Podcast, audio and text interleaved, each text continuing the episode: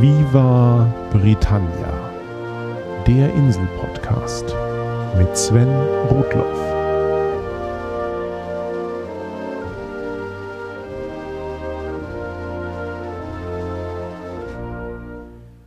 Herzlich willkommen zu Folge 79 von Viva Britannia, dem Podcast über Großbritannien und die Briten. Eigentlich wollte ich als nächstes eine weitere Episode rund ums Einkaufen auf der Insel veröffentlichen. Und eigentlich möchte ich bei Wir Britannia keine aktuellen Themen behandeln, damit die Podcast-Folgen eine gewisse Zeitlosigkeit bekommen. Aber die eindrücklichen Geschehnisse der letzten Wochen und die zahlreichen Nachfragen von Hörern lassen mir kaum eine Wahl. Und eine gewisse Zeitlosigkeit werden die aktuellen Ereignisse in Großbritannien so oder so haben, egal wie das alles letztlich ausgeht. Lange Rede, kurzer Sinn. Ja, hier ist die erste Viva Britannia Folge zum Thema Brexit. Und bei dieser einen Folge wird es wohl nicht bleiben. Auch gut einen Monat nach dem überraschenden Ergebnis der Volksabstimmung kommen fast jeden Tag Nachrichten zu neuen Entwicklungen über den Kanal. Insofern soll das heute nur eine erste kurze Momentaufnahme sein. Zu der Zeit vor dem Referendum und dem wichtigsten aus den ersten Wochen danach. Das Vereinigte Königreich hatte bekanntermaßen schon immer ein etwas besonderes Verhältnis zur Europäischen Union. Nach dem Zweiten Weltkrieg sprach sich schon Winston Churchill zwar vehement für die Schaffung eines europäischen Staatenverbundes aus, um weitere Kriege zu verhindern. Damit meinte man aber immer bewusst einen Staatenverbund nur für Kontinentaleuropa. Die Rolle Großbritanniens sahen die Briten selbst eher immer im Commonwealth. Und so gehört das Inselreich 1957 auch gar nicht mit zu den Gründungsmitgliedern der Europäischen Wirtschaftsgemeinschaft, der EWG. Stattdessen gründete Großbritannien 1960 selbst zunächst die Konkurrenzfreihandelszone EFTA. Man sah aber schnell, dass sich dieser Separatismus nicht auszahlte. Innerhalb der EWG kam es in den nächsten Jahren zu einem kräftigen Aufschwung. Plötzlich wurde eine EWG-Mitgliedschaft auch für das Königreich attraktiv. Es folgten zwei vergebliche Aufnahmegesuche, gegen die der französische Präsident Charles de Gaulle jeweils sein Veto einlegte. Erst dessen Nachfolger Georges Pompidou wehrte sich nicht mehr komplett gegen einen Beitritt Großbritanniens, ließ sich das aber sicherheitshalber noch einmal durch eine Volksabstimmung in Frankreich bestätigen. So klappte es 1973 endlich mit dem Beitritt der Briten zur EWG. Oder sollte ich sagen, mit dem Brentry. Der EWG-Beitritt wurde unter dem konservativen Premierminister Edward Heath vollzogen, der ein überzeugter Europäer war. Überhaupt fanden sich die britischen Kritiker an der EU in den 70ern und frühen 80ern weniger bei den Konservativen als im linken Flügel der Labour-Partei. Genau diesem Flügel gehörte damals schon ein gewisser Jeremy Corbyn an, von dem gleich noch zu sprechen sein wird. Jedenfalls kritisierte die Labour-Partei die Vertragsbedingungen, unter denen Großbritannien Mitglied der EWG geworden war, und versprach für den Fall, dass sie bei der nächsten Parlamentswahl in die Regierung kommen sollte, sowohl Nachverhandlungen mit der Europäischen Wirtschaftsgemeinschaft als auch eine Volksabstimmung über den Verbleib im Staatenbund. Das ist über 40 Jahre her, klingt aber irgendwie vertraut, oder? Tatsächlich errang Labour im Herbst 1974 eine knappe Mehrheit im Parlament. Premierminister Harold Wilson nahm wie versprochen Nachverhandlungen mit der EWG auf, deren Ergebnis im April 1975 vom Parlament angenommen wurden. Am 5. Juni 1975 führte man dann die versprochene Volksabstimmung durch. Es war das allererste landesweite Referendum des Vereinigten Königreichs. Die Mehrheit der Regierungsmitglieder sprach sich für einen Verbleib im Staatenbund aus. Aber die Labour-Partei insgesamt war in der Frage gespalten. Um den inneren Frieden zu wahren, gab es daher keine offizielle Wahlempfehlung der Partei. Die Konservativen stattdessen waren größtenteils Befürworter eines Verbleibs in der EWG, allen voran ihre Parteiführerin Margaret Thatcher. Sie verteufelte auch das Instrument eines landesweiten Referendums als eines von, Zitat, Diktatoren und Demagogen.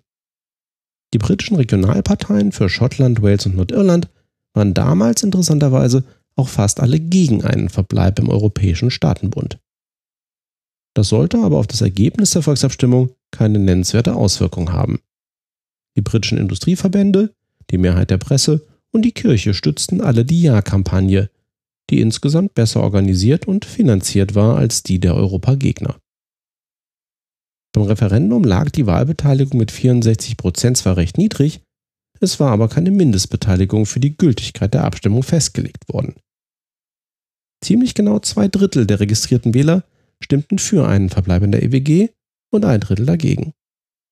In allen Regionen kamen die Befürworter die Mehrheit, mit deutlichstem Abstand in England und mit dem knappsten Ergebnis in Nordirland. Harold Wilson sah sich in seiner Politik bestätigt und Großbritannien blieb Mitglied der Europäischen Wirtschaftsgemeinschaft. In den folgenden vier Jahrzehnten haderten die Briten immer wieder mit dem europäischen Projekt, gleich welche Partei gerade an der Regierung war. Die ursprüngliche EWG-Freundin Margaret Thatcher kritisierte bald das Ansinnen anderer Mitgliedstaaten, die Union nicht nur als reine Wirtschaftsgemeinschaft, sondern auch als politische Gemeinschaft auszubauen. So eine enge Bindung an Kontinentaleuropa wollte sie dann doch nicht. Außerdem kritisierte sie die ihrer Meinung nach zu überbordende Bürokratie der Union. Thatchers Parteifreund und Nachfolger John Major war da deutlich europafreundlicher. Major unterzeichnete 1992 auch den Vertrag von Maastricht, der genau so eine politische Integrationspolitik verfolgte, wie Thatcher sie abgelehnt hatte. Allerdings behielt sich Großbritannien ebenso wie Dänemark damals die Option vor, nicht der Währungsunion beizutreten, die für 1999 geplant war. Außerdem unterschrieb man das sogenannte Sozialprotokoll des Vertrages nicht, bei dem es um arbeitsrechtliche Mindeststandards geht. Dennoch war der ganze Maastrichter Vertrag in der konservativen Partei so unpopulär, dass John Major mit seinem Rücktritt und vorgezogene Neuwahlen drohen musste, um die Ratifizierung des Vertrags bei seinen eigenen Parteigenossen durchzudrücken. Außerdem bildeten sich zu dieser Zeit mehrere europakritische Parteien auf der Insel. Darunter die UK Independence Party, kurz UKIP. Deren erklärtes Ziel ist, wie der Name schon sagt, die Unabhängigkeit des Königreichs von der EU. Ironischerweise konnte diese Partei bis heute vor allem bei Europawahlen Erfolge erzielen. Bei den Europawahlen 1994 kam UKIP zunächst nur auf 1% der Stimmen. Fünf Jahre später stellten sie aber schon drei Abgeordnete. Einer dieser ersten drei UKIP-Europaabgeordneten war ein gewisser Nigel Farage, von dem gleich auch noch zu sprechen sein wird. 1997 kam aber erst einmal nach langer Zeit die Labour-Partei wieder an die Macht, mit Tony Blair an der Spitze. Dessen Schatzkanzler Gordon Brown widersetzte sich endgültig der Ablösung des Pfunds durch den Euro. Später wurde Brown selbst Premierminister und unterzeichnete 2007 den Vertrag von Lissabon. Allerdings demonstrativ nicht im Rahmen der offiziellen Zeremonie, sondern einige Stunden später. Angeblich war Brown wegen eines Treffens mit Ausschussmitgliedern bei der offiziellen Unterzeichnung verhindert gewesen. Die konservative Opposition im Parlament beantragte zwar noch die Durchführung einer Hallo Volksabstimmung über die Ratifizierung des Vertrags von Lissabon, sie scheiterte damit aber an der Labour-Mehrheit. Der Vertrag von Lissabon ordnete die diversen alten Säulen der europäischen Zusammenarbeit neu und erweiterte die Kompetenzen europäischer Institutionen. Zudem wurde der eigentliche EU-Vertrag erstmals um Regelungen zum Austritt eines Mitgliedstaats aus der Union erweitert. Festgehalten im mittlerweile so bekannten Artikel 50. Bei den Unterhauswahlen im Jahr 2010 wurden die Konservativen unter David Cameron nach 13 Jahren der Opposition zwar endlich wieder stärkste Kraft, sie verfehlten aber die Stimmenmehrheit im Parlament. Zum ersten Mal seit Generationen kam es zu einer Regierungskoalition auf der Insel. Und zwar der Konservativen mit den Liberaldemokraten. Die Liberaldemokraten schafften es aber nicht, ihre Position als kleiner Koalitionspartner in nennenswerte politische Erfolge umzumünzen. Und sie wurden dafür bei der nächsten Parlamentswahl im Jahr 2015 böse abgestraft. In der Zwischenzeit waren die europaskeptischen und nationalkonservativen Kräfte auf der Insel immer stärker geworden und gingen insbesondere über den konservativen Wählerfang. Die UK Independence Party schaffte es, auch dank des britischen Wahlsystems, trotz dieses immer stärkeren Zulaufs zwar immer noch nicht, bei nationalen Wahlen nennenswert Abgeordnete ins britische Parlament zu schicken, aber ihr Einfluss wurde unverkennbar. Mittlerweile ist UKIP mit 24 Abgeordneten die stärkste britische Partei im Europaparlament. So sah sich David Cameron Anfang 2013 genötigt, den Europakritikern in seiner eigenen Partei und im UKIP-freundlichen Wählerspektrum etwas anzubieten. Er versprach für den Fall seiner Wiederwahl spätestens im Jahr 2017 eine Volksabstimmung über den Verbleib des Vereinigten Königreichs in der EU durchzuführen. Zuvor wollte er aber mit der EU über eine Reform der Union im britischen Sinne verhandeln. Camerons Kalkül? Diese Volksabstimmung hält die Europakritiker auf meiner Seite, ist aber letztlich unkritisch. Die Mehrheit der Bevölkerung wird spätestens nach meinen Nachverhandlungen mit Brüssel ohnehin für einen Verbleib in der EU stimmen und damit ist das Thema für die nächsten Jahre vom Tisch. Ein Jahr nach diesem verfrühten Wahlversprechen hätte Cameron aber merken müssen, dass er sich auf sehr dünnem Eis bewegte. Er hatte den Schotten schon zuvor zugesagt, dass sie eine Volksabstimmung über ihre eigene Unabhängigkeit vom Vereinigten Königreich durchführen könnten. Lange Zeit gaben Meinungsumfragen Cameron recht, dass natürlich eine deutliche Mehrheit der Schotten für den Verbleib im Königreich stimmen würde. Aber je näher der eigentliche Referendumstermin im September 2014 rückte, umso enger wurde es. David Cameron und die Regierung in London wurden sichtlich immer nervöser. Und man machte den Schotten im Vorfeld der Abstimmung immer mehr Zugeständnisse hinsichtlich ihrer Autonomie, um bloß das Auseinanderbrechen des Königreichs zu verhindern. Letztlich ging die schottische Volksabstimmung mit 55 zu 45 Prozent für den Verbleib aus. Deutlich genug, aber beileibe nicht ohne eine Menge grauer Haare bei David Cameron. Wie gesagt, spätestens diese Hängepartie hätte dem britischen Premierminister ein Warnsignal sein müssen. Und doch wiederholte sich das Debakel mit der zweiten von David Cameron genehmigten Volksabstimmung und mit viel drastischerem Ergebnis. Im Mai 2015 wurden die Konservativen unter David Cameron mit den Unterhauswahlen tatsächlich als Regierungspartei bestätigt. Und entgegen der Vorhersagen der Wahlforscher auch noch mit einem deutlichen Vorsprung. Gewinne und Verluste bewegten sich damals in einem interessanten Gleichklang. So gewannen die Konservativen 26 Sitze und Labour verlor 24. Die Scottish National Party steigerte sich überraschend von 5 auf 56 Sitze, die Liberaldemokraten stürzten im Gegenzug von 57 auf 8. UKIP wurde nach Stimmen tatsächlich drittstärkste Partei mit einem Ergebnis von 12,6 Prozent. Aber nach dem Mehrheitswahlrecht führte das nur zu einem einzigen mickrigen Abgeordnetensitz in Westminster. Details zu dieser Unterauswahl habe ich übrigens damals in Viva Britannia Folge 60 behandelt. Wie dem auch sei, die Konservativen können seitdem mit einer komfortablen Mehrheit regieren. Und David Cameron sah sich verpflichtet, sein Versprechen zu einem EU-Referendum zu halten. Im Dezember 2015 wurde die Form der Volksabstimmung per Gesetz verabschiedet. Demnach bestand sie aus einer einzigen Frage. Soll das Vereinigte Königreich ein Mitglied der Europäischen Union bleiben oder die Europäische Union verlassen? Die Antwortmöglichkeiten waren Mitglied der Europäischen Union bleiben und die Europäische Union verlassen. Entsprechend wurden die beiden Lager kurz als Remain für bleiben und Leave für verlassen bezeichnet. Die noch kürzeren Varianten In und Out haben sich nie wirklich durchgesetzt. Mit dem grundsätzlichen Gesetzesvorhaben im Gepäck machte sich Cameron an den Versuch einer weiteren Nachverhandlung mit der EU.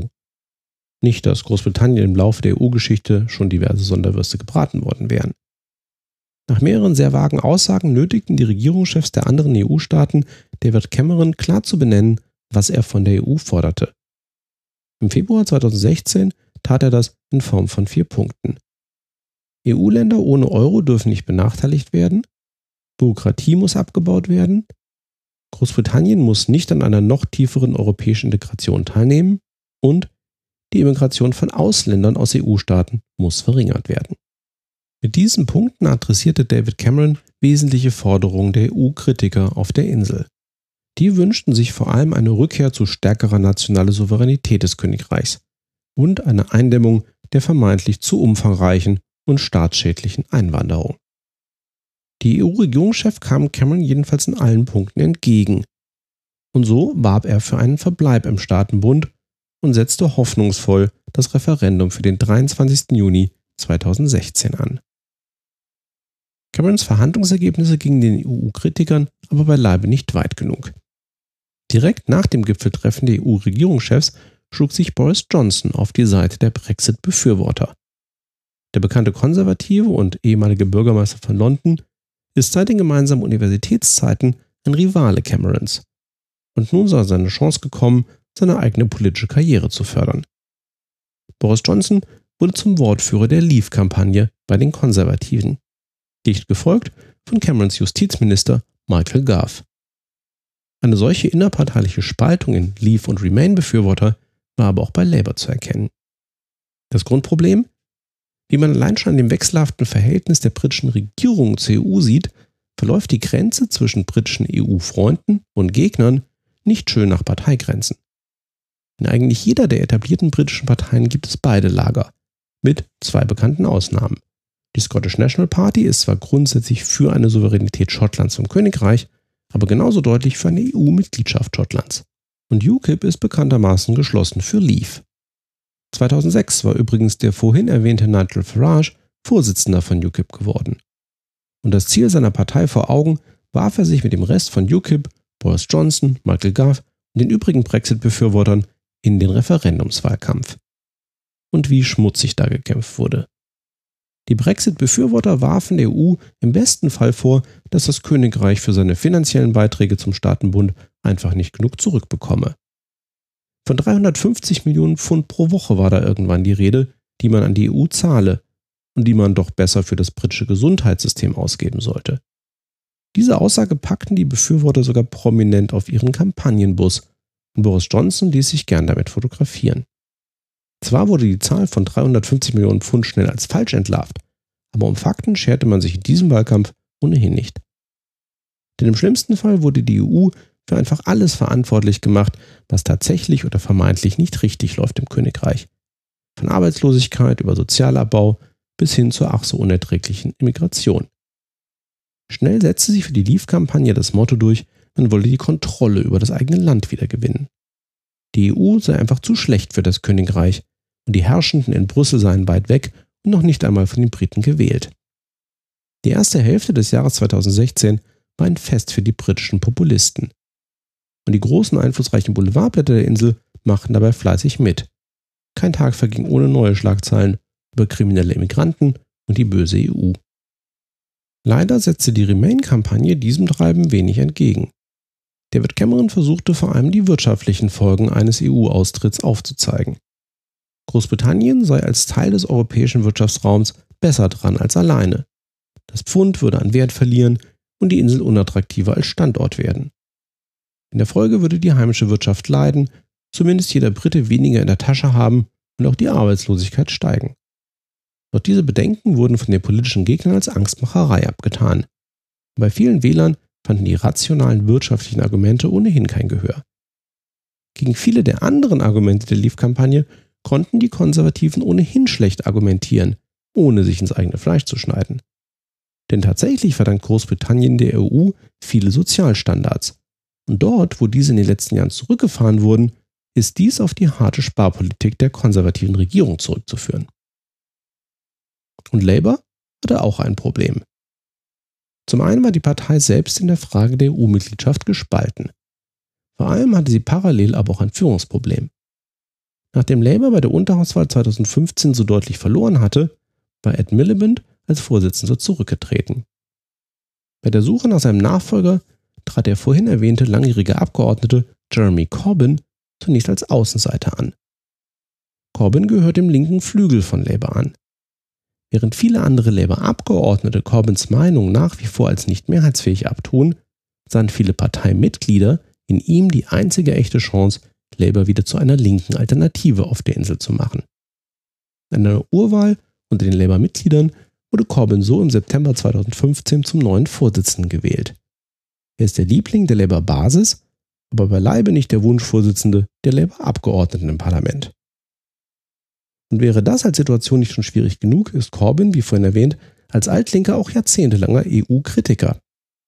Während des Brexit-Wahlkampfs sprach er sich zwar nicht für die Leave-Kampagne aus, es dauerte aber auch sehr lange, bis er sich zumindest verhalten hinter Remain stellte.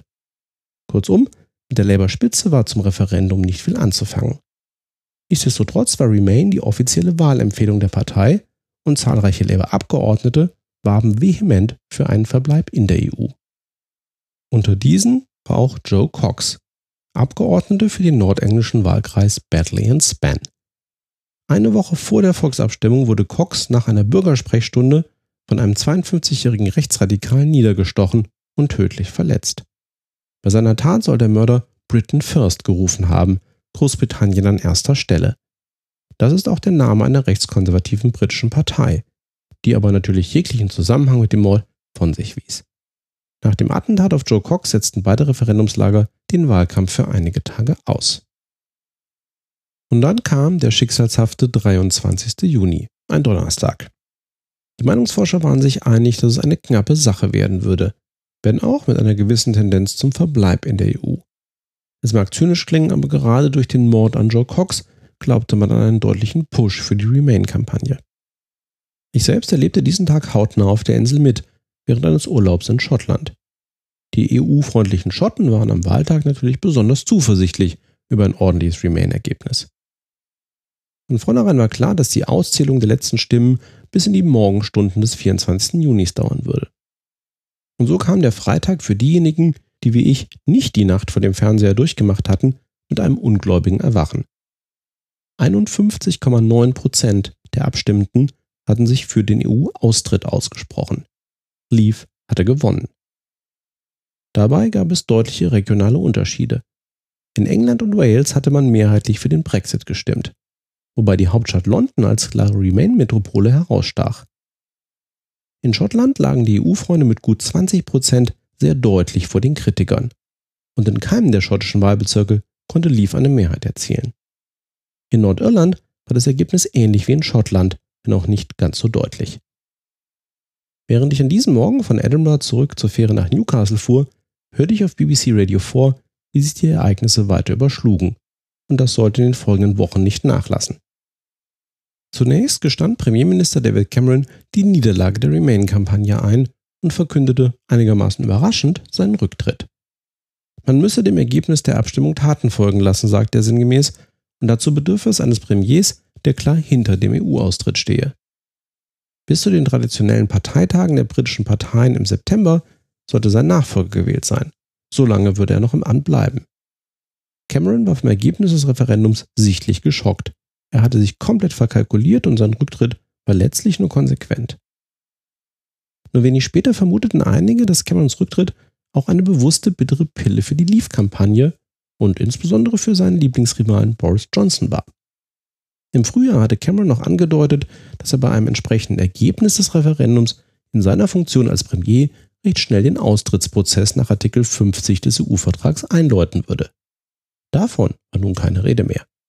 Stattdessen überließ er es seinem Nachfolger, irgendwann nach September diesen roten Knopf ohne Wiederkehr zu drücken. In diesem Zusammenhang muss einem dreierlei klar sein. Erstens ist das Ergebnis des Referendums für die britische Regierung nicht rechtlich bindend. Es hat nur Empfehlungscharakter. Es gab bereits britische Volksabstimmungen, bei denen das Ergebnis von vornherein für die Regierung als bindend erklärt wurde. Man hätte es also auch hier so machen können, man tat es aber nicht. Zweitens ändert sich am Status des Königreichs in der EU nichts, solange nicht die britische Regierung ganz formal den Austritt nach Artikel 50 des EU-Vertrags einleitet.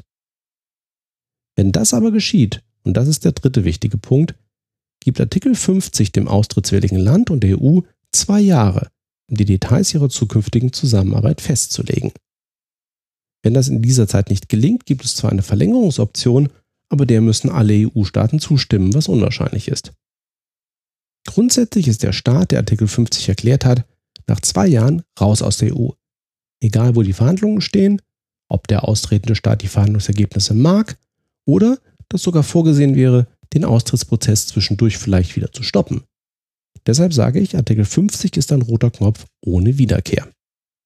Das Referendumsergebnis ist für Camerons Nachfolger deshalb eine bittere Pille, weil er nur verlieren kann. Leitet er Artikel 50 ein, ist er für alles verantwortlich, was danach geschieht. Tut er es nicht, missachtet er den Wählerwillen. Schönen Schlamassel.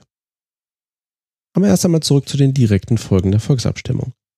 Parallel zu Camerons Rücktritt erklärte die Scottish National Party sofort, dass sie ein neues Referendum zum Verbleib Schottlands im Königreich möchte, weil Schottland, wie vorher gesagt, in jedem Fall in der EU bleiben will. Die SNP scheint die einzige britische Partei zu sein, die in der Brexit-Situation wirklich einen Plan hat. Dass die Leave-Kampagne nicht wirklich weiß, wie sie mit ihrem Überraschungssieg umgehen und wie sie vor allem den Ausstiegsprozess gestalten soll, wird sehr schnell klar. Nigel Farage erklärt noch direkt am Tag nach dem Referendum, dass das Versprechen, die zitierten 350 Millionen Pfund, die das Königreich angeblich pro Woche an die EU zahlt, zukünftig für das Gesundheitswesen zu verwenden, ein Fehler war. Gleichzeitig freut sich Farage, dass er sein Ziel des EU-Austritts erreicht hat und tritt als Vorsitzender von UKIP zurück, um sich seiner Familie zu widmen. Der Ausländer und EU-feindliche Europaabgeordnete hat übrigens eine deutsche Ehefrau. In den nächsten Tagen wird die Leave-Kampagne auch zugeben, dass eine weitere Teilnahme des Königreichs am EU-Binnenmarkt nach dem Brexit nicht möglich sein wird, ohne dass EU-Bürger weiterhin Freizügigkeit auf der Insel genießen. Und damit wäre dann auch die zweite wesentliche Säule der Leave-Kampagne hinfällig, nämlich die Eindämmung der Immigration aus der EU. Darüber hinaus erklärt Boris Johnson überraschend, nicht als Kandidat für das Amt des Premierministers anzutreten. Alle Leave-Kapitäne scheinen die Köpfe einzuziehen. Kein Wunder, denn schon direkt am Morgen nach dem Referendum beginnen die vorhergesagten wirtschaftlichen Folgen eines Brexits über die Insel hereinzubrechen. Das Pfund verliert massiv an Wert, die Aktienmärkte reagieren extrem nervös und erste Unternehmen kündigen an, im Fall des Falles große Teile ihrer Aktivitäten aus Großbritannien abzuziehen. In den nächsten Tagen fällt die britische Wirtschaft im internationalen Ranking schon zurück und Ratingagenturen setzen die Kreditwürdigkeit des Königreichs herab. Plötzlich wendet sich auch der Ton der Boulevardpresse komplett und es wird ausgiebig über die schrecklichen Folgen eines EU-Austritts berichtet. Plötzlich realisieren ausgerechnet die Regionen der Insel, die mehrheitlich für Leave gestimmt haben, wie stark ihre lokale Wirtschaft eigentlich von der EU abhängt. Sei es, weil ortsansässige Firmen den Zugang zum Binnenmarkt brauchen oder weil strukturschwache Gegenden massive Unterstützung in Form von EU-Subventionen erhalten. Was David Cameron im Wahlkampf erzählte, war doch keine Angstmacherei, sondern einfach Tatsache.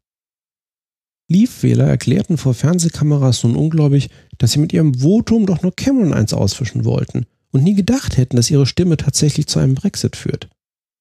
Nach dem Referendum googeln viele Briten auch erst einmal, was diese Europäische Union überhaupt ist. Offensichtlich zu spät. Was war passiert? Das Referendum war für viele lange vernachlässigte Wählergruppen die Gelegenheit, ihrem aufgestauten Ärger Luft zu machen und den vermeintlich einfachen Weg zu gehen, einfach mal etwas zu verändern, ohne sich für die möglichen Konsequenzen zu interessieren. Die Populisten waren mit einfachen Emotionen auf Wählerfang. Ihr habt das Gefühl, die Kontrolle über euer Leben verloren zu haben, suggerierten sie, dann ist jetzt die Gelegenheit, dass ihr euch die Kontrolle zurückholt. Ein schöner Schein, der so aber natürlich nicht stimmt, denn die Kontrolle hatte in weiten Teilen schon immer die Regierung in London, nicht die in Brüssel. Diejenigen, die den Brexit gewählt haben, werden diejenigen sein, die am härtesten treffen wird. Mit Ausnahme der jungen Generation, die selbst Remain wählte, sich aber nun durch das deutliche Leave-Votum der älteren Briten um ihre Zukunft betrogen sieht. Doch zurück zu den Ereignissen direkt nach dem Referendum. Die Konservativen suchen also erst einmal einen neuen Premierminister. Traditionell sieben die konservativen Abgeordneten willige Kandidaten so lange, bis nur noch zwei übrig bleiben. Die endgültige Entscheidung treffen dann die Parteimitglieder in einer Urwahl. Im Zuge der Kandidatensuche erklärte Michael Gove Boris Johnson erst einmal für nicht amtsfähig, um dann schnell selbst aus dem Rennen zu fliegen. Die beiden von den Abgeordneten letztlich abgesegneten Kandidatinnen waren Innenministerin Theresa May und Energiestaatssekretärin Andrea Letzam. Nachdem Letzam allerdings einige unfaire Bemerkungen über ihre Konkurrentin gemacht hatte und dafür heftig kritisiert wurde, zog sie ihre Kandidatur zurück. So blieb nur Theresa May übrig, und ohne Urwahl übernahm sie bereits drei Wochen nach dem Referendum den Posten der Premierministerin von David Cameron. So schnell kann das dann doch gehen.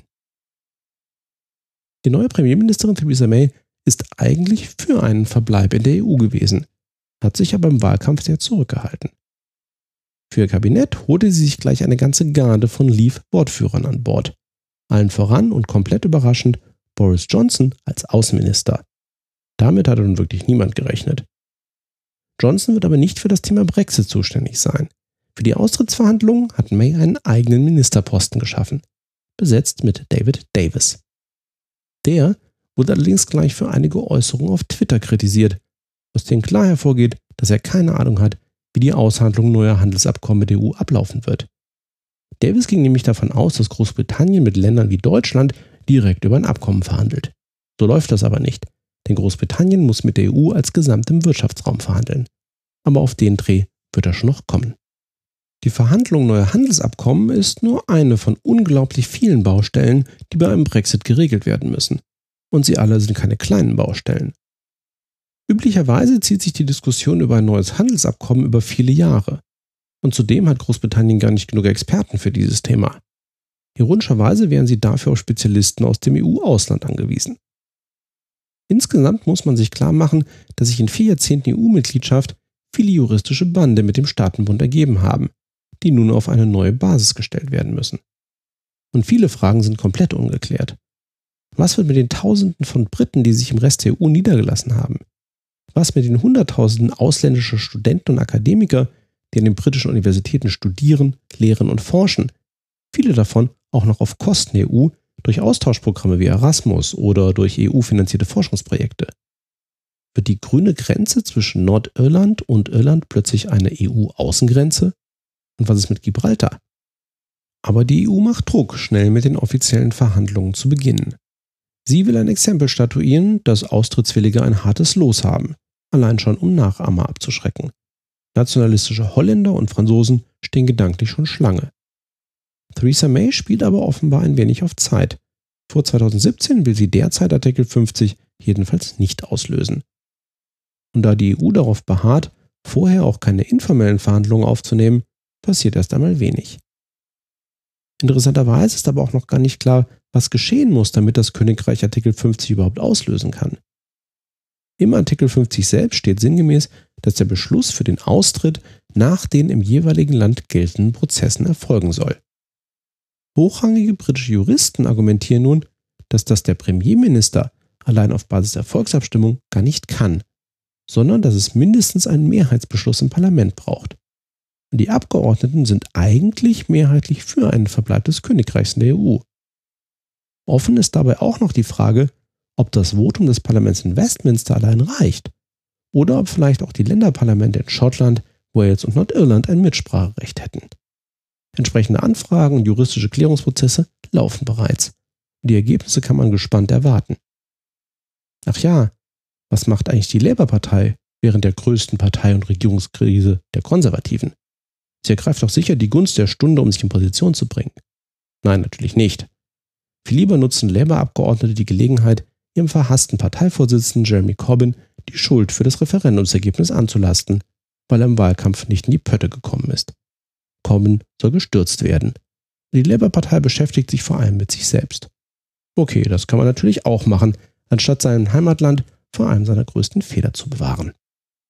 Wie es nun konkret weitergeht, steht in den Sternen. Es wird sehr interessant zu sehen sein, wie sich die neue britische Regierung in den nächsten Wochen und Monaten der Umsetzung des Brexits nähert. Oder eben auch nicht. Vielleicht geben ihr die anhängigen juristischen Verfahren und die kontinuierlichen Horrorszenarien eines echten Austritts die Gelegenheit, das Auslösen von Artikel 50 immer weiter hinauszuzögern. Die nächsten regulären Parlamentswahlen müssen jedenfalls erst 2020 durchgeführt werden. Bis dahin kann noch viel Wasser die Themse herunterfließen. Und sich die Konservativen überlegen, warum sie das Ergebnis der Volksabstimmung nicht umsetzen können. Aber vielleicht irre ich mich ja auch komplett und die Insel ist in etwas mehr als zwei Jahren wirklich kein EU-Mitglied mehr. Ich werde das auf jeden Fall weiter kritisch beobachten und, wenn nötig, darüber berichten. Wer sich übrigens für mehr rechtliche Details rund um den Brexit interessiert, dem sei die Folge 565 von Vrindt empfohlen. In der spricht Holger Klein wieder einmal mit dem deutschen Juristen Tobias Klim, der ausgerechnet in Canterbury Staats- und EU-Recht lehrt. Tobias ist also der perfekte Experte für den derzeitigen Schlamassel auf der Insel. Von mir soll es zu diesem deprimierenden Thema für heute erst einmal reichen. Wichtig ist mir nur eins. Lasst euch vom Populisten nicht weismachen, dass es eine einfache Lösung gäbe. Oder, um es wieder einmal mit Ben Goldacre zu sagen, If you look more closely, you will find that it's a little bit more complicated than that. Thanks for listening. Cheers and bye bye.